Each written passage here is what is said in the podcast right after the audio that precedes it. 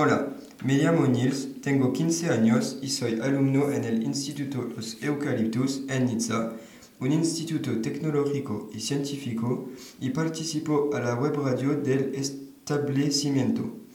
Para celebrar la amistad entre mi país, Francia y Colombia, y su colaboración, voy a hablar de mi ciudad Niza la Bella.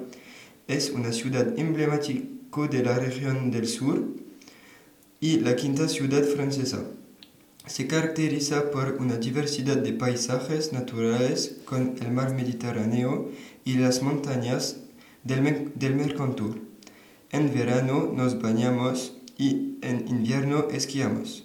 Tenemos también una mezcla de la modernidad y de tradición con el dialecto de la región, el Nizat, y el barrio viejo de Niza con un mercado típico, el tradicional y tradicional, el Cursaleya con pequeños productores de la región.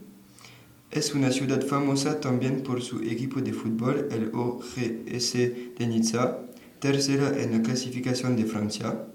Es una de las regiones más turísticas del país y de Europa, también por su proximidad con la ciudad de Cannes, con el Festival Internacional del Cine, famoso en el mundo. Pero el 14 de julio de 2016, Nizza fue tocada por un atentado islamista muy mortal. La gente estaba mirando a los fuegos artificiales durante la, fiesta nacional y la famosa promenade des Anglais, cuando un camión ha atropellado la multitud. Este atentado ha hecho 86 muertos y 456 heridos y muchos traumatizados sobre todo niños y jóvenes, ya que es una manifestación para familias. Ahora doy la palabra a mi amiga y compañera de clase Mathilde. Hola, me llamo Mathilde y voy a tratar de un asunto que nos toca.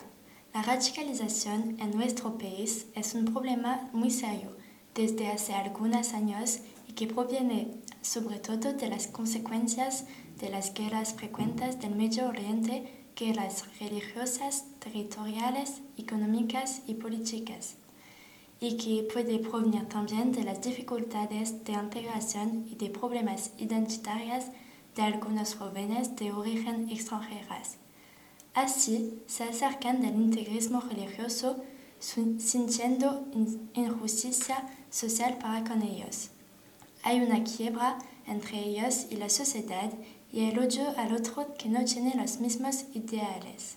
Para imponer su visión de la vida, deciden matar y asustar con atentados terroristas que tocan a todo el mundo, hombres, mujeres, niños, bebés, y a, y a todas las religiones.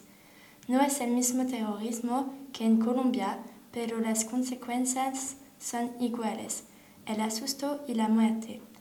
Pero no, tenemos que mezclar al Islam, religión que promueve la paz, y los islamistas que promueven el odio, el odio y la muerte, con atentados en varias ciudades en Francia y también en Europa. El último es el de Londres. Pero a pesar de todo, este odio y miedo no pasarán, ya que nuestra libertad no se negocia.